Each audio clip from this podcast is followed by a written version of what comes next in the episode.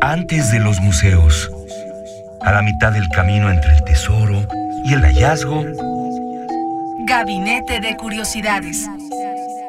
refugio de experimentación, memoria y diversidad sonora. Con las coleccionistas de sonidos Frida Rebontulet y Luisa Iglesias.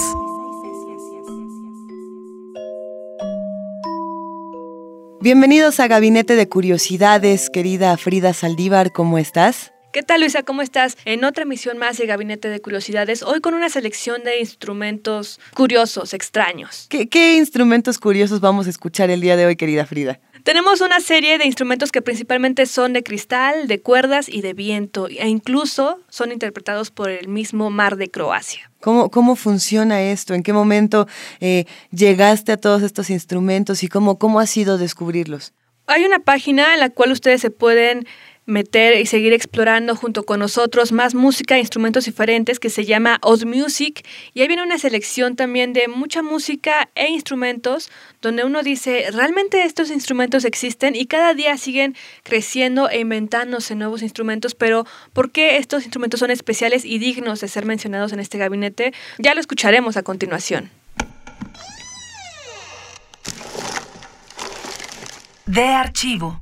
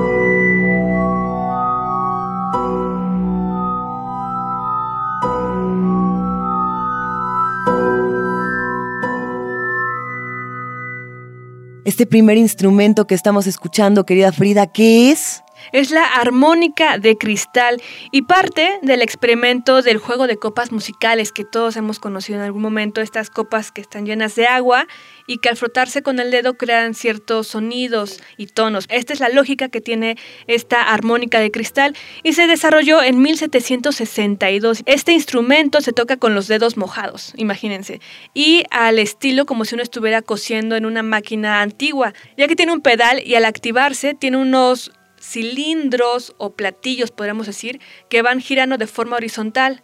Entonces el, el, que interpreta se moja los dedos y los empieza a frotar. Y con esa fricción se crea la música.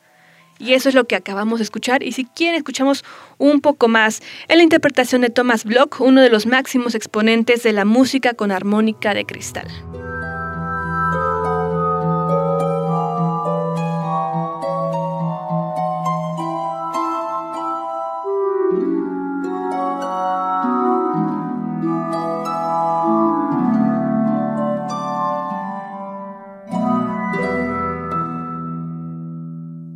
Este tipo de sonidos me hacen pensar en todas las variantes que podemos encontrar a la hora de crear nuestros propios instrumentos, a la hora de que se creen instrumentos tan importantes como estos. Eh, ¿Qué, qué otro tenemos por ahí, Frida? Este es el instrumento llamado la crisálida y es parte de la Fundación Crisálida, uno de sus primeros siete instrumentos que crearon.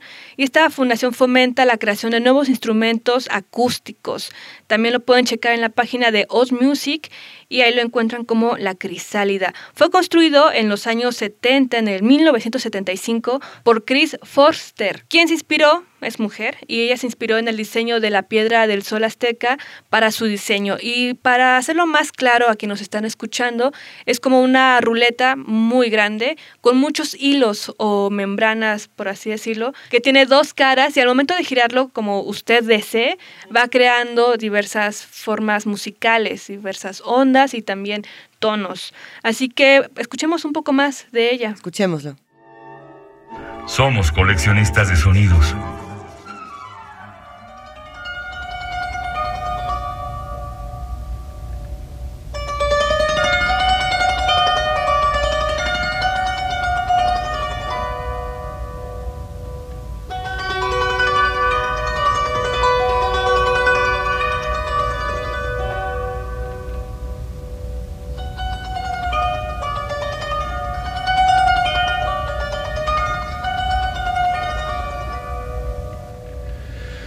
A child said, What is the grass? Fetching it to me with full hands. How could I answer the child? I do not know what it is any more than he. I guess it must be the flag of my disposition out of hopeful green stuff woven or I guess it is the handkerchief of the Lord, a scented gift and remembrance, a designedly dropped, bearing the owner's name some way in the corners, that we may see and remark and say, Whose? Or I guess the grass is itself a child, the produced babe of the vegetation.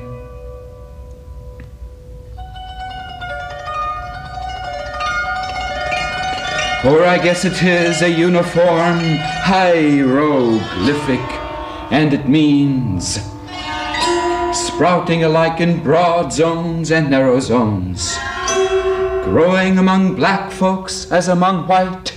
I give them the same, I receive them the same. And now it seems to me the beautiful uncut hair of graves. Tenderly will I use you, curling grass.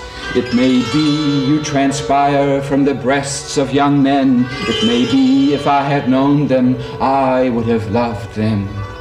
It may be you are from old people or from offspring taken soon out of their mother's laps, and here you are.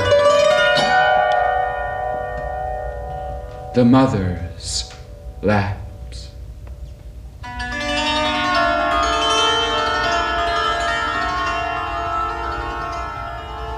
This grass is very dark to be from the white heads of old mothers, darker than the colorless beards of old men, dark to come from under the faint red roofs of mouths.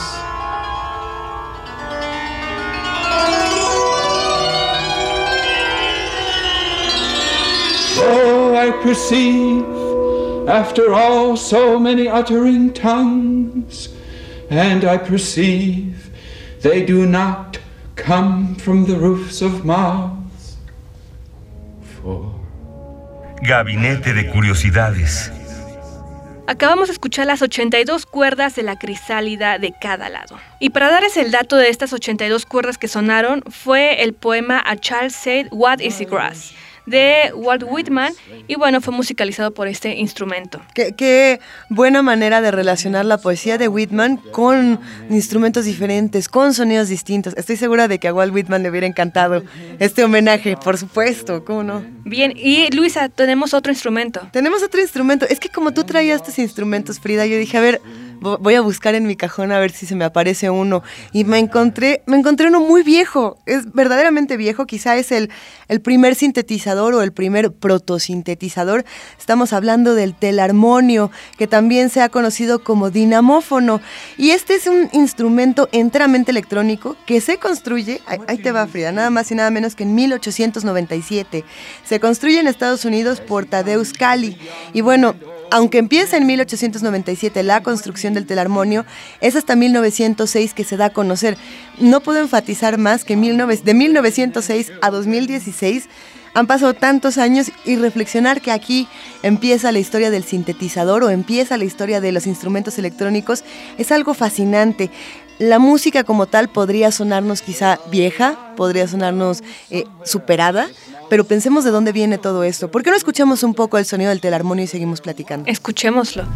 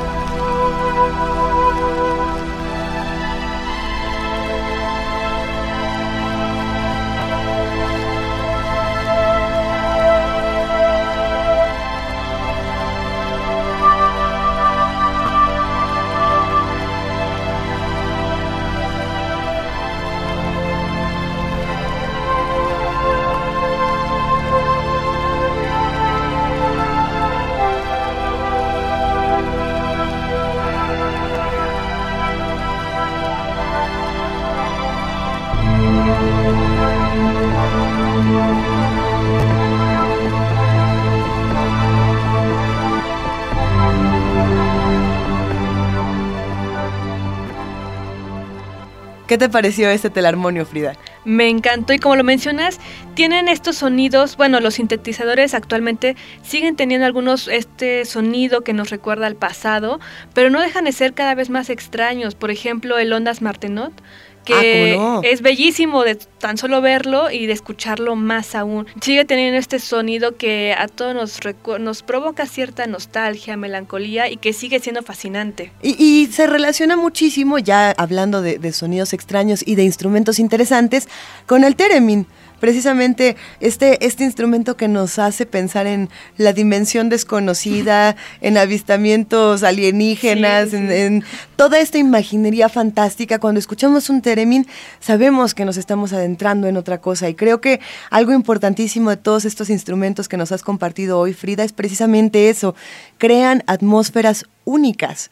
Y poder hacer eso con un instrumento es encomiable. Yo creo que todos deberíamos acercarnos al trabajo de todos estos creadores, científicos, músicos, locos eh, y demás inventores. Y que gracias a ellos seguimos creciendo en la humanidad. ¿No? El último instrumento que tenemos es muy especial, ya que imagínense escuchar el órgano interpretado por el viento y el mar de Croacia.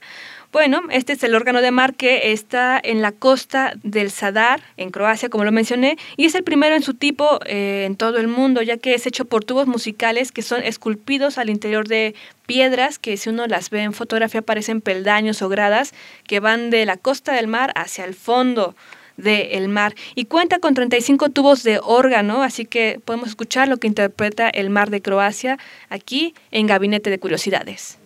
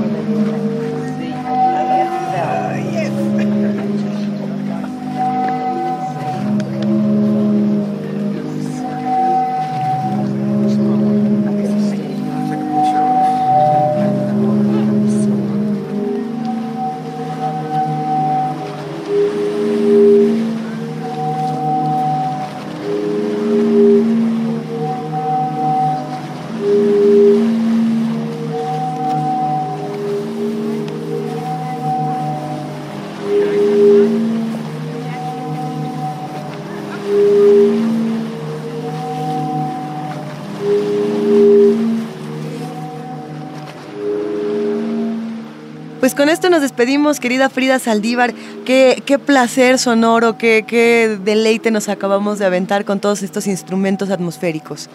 Sí, en especial este órgano de mar que hay algunas leyendas, tiene alguna un encantamiento y demás, pero seguramente es el mismo encantamiento del mar interpretando el órgano, ¿no? Bueno, fue construido finalmente por Nicola Basic en 2005, es un arquitecto y lo bueno, si tienen la fortuna de ir a visitarlo, son 65 metros los que pueden recorrer por este órgano de mar.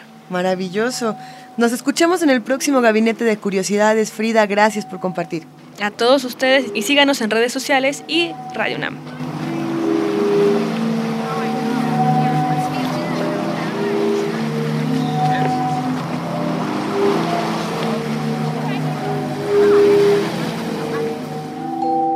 Radio UNAM presentó Gabinete de Curiosidades. Refugio de experimentación, memoria y diversidad sonora. Dispara tu curiosidad en la próxima emisión.